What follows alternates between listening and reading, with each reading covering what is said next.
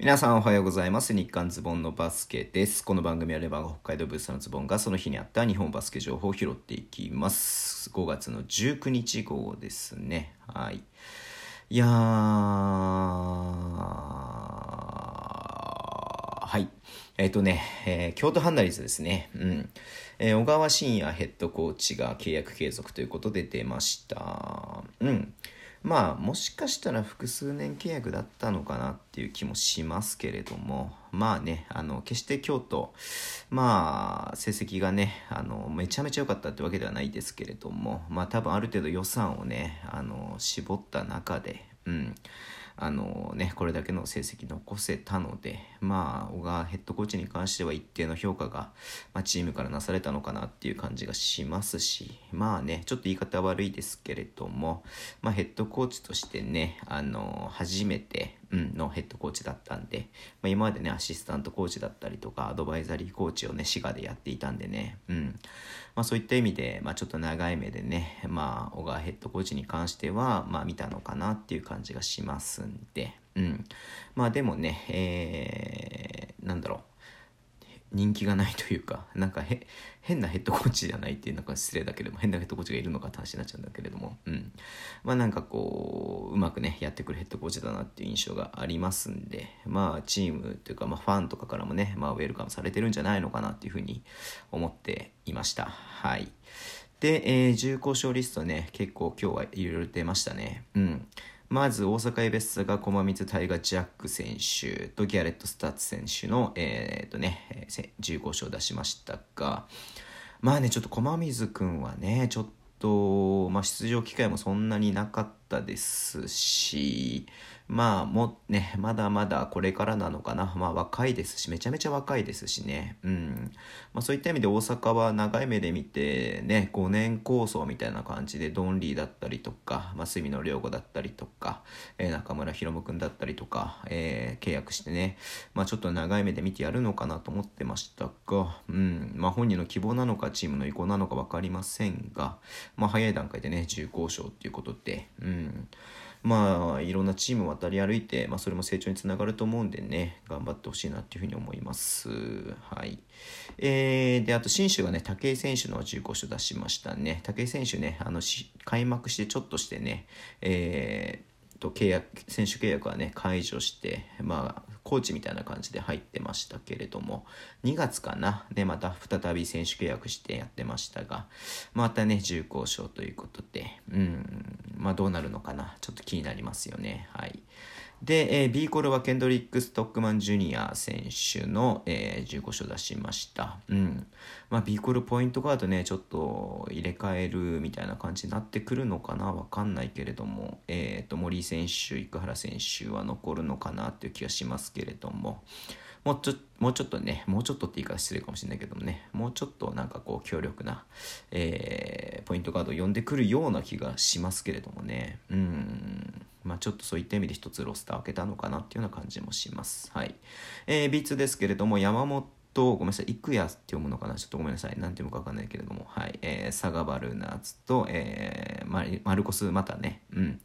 の、えー、15勝出しました。またもね、もうちょっと、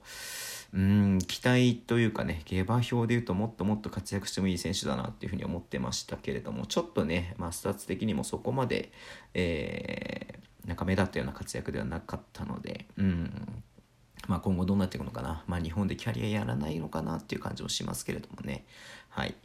えーあと山形が鶴田選手の、えーね、自由交渉出しました。もともと京都にいてね、まあ、今季から山形行きましたけれども山形ね本当にみんな15勝出しちゃって8人かなこれで今日出たので、うん。まあ、チーム大丈夫なのかなっていう感じがしますけれどもね、うん、まあ正直ね、まあ、ワイドカード本当にあとねあの全然、えーまあ、たまたま群馬と当たりましたけれども、うん、まあチームとしてはね一定の成果を出していたとは思う中でこれだけね、えー、と選手を放出するっていうことはちょっとねあのそれなりにこう提示できる感じではなくて、うん、ちょっと経営状況厳しいのかなみたいな感じでこれあくまであれですよ。僕の推測というか待ちやすいになりますけれども、うん。まあ、そんな感じがちょっと見て取れるようなねリリースの仕方というか出し方だなっていうふうに思ってます。はい。えー、ちょっとね、まあ、中古書もね、まあ、ちょっと明日、木金でね、もうちょっと出るかなっていう気はしてるんですけれども、まあ、だんだんとね、えー、活性化していって、まあ、まだ移籍っていうのがね、B1 では起きてないので、えー、今シーズン初のね、移籍は、誰になるのかなってちょっと楽しみですけどもね。ちなみに昨シーズンの移籍第1号は、えー、横浜から、えー、北海道へ来た牧前でしたけれどもね。牧前牧前牧前でしたけどもね。はい。なんでちょっとね、早く遺跡とかもね、見たいなっていうふうに思っています。はい。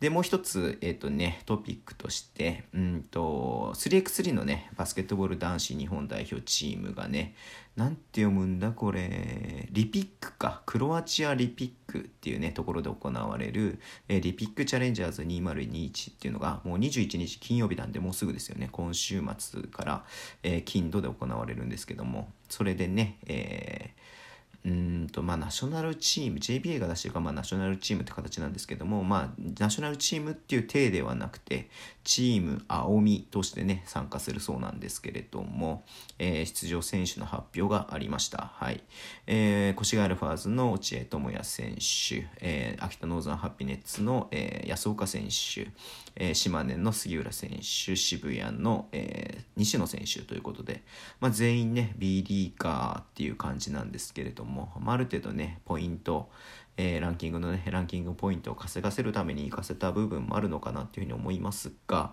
まあ、落合選手はねちなみにまだ越谷、えー、3位決定戦が残ってるんですけども、まあ、そちらには参加せずにね、まあ、こっちの 3x3 の方を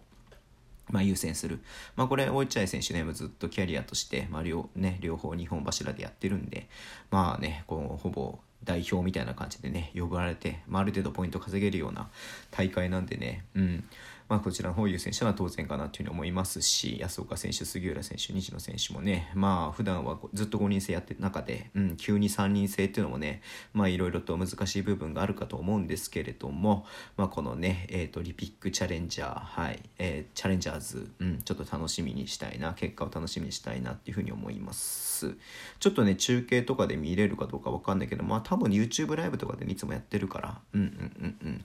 まあ、ちょっとね、楽しみだなっていうふうに思います思っています。はい、そんな感じでね、ちょっとなんか、あの、だらだら長めになっちゃいましたけれども、この辺で終わりにしたいと思います。えー、Twitter でも情報発信します。ぜひフォローお願いします。YouTube、Podcast を毎週配信しています。ラジオトークなべて聞き方、ハートボタンを押してください。では、今日もお付き合いいただきありがとうございます。それでは、いってらっしゃい。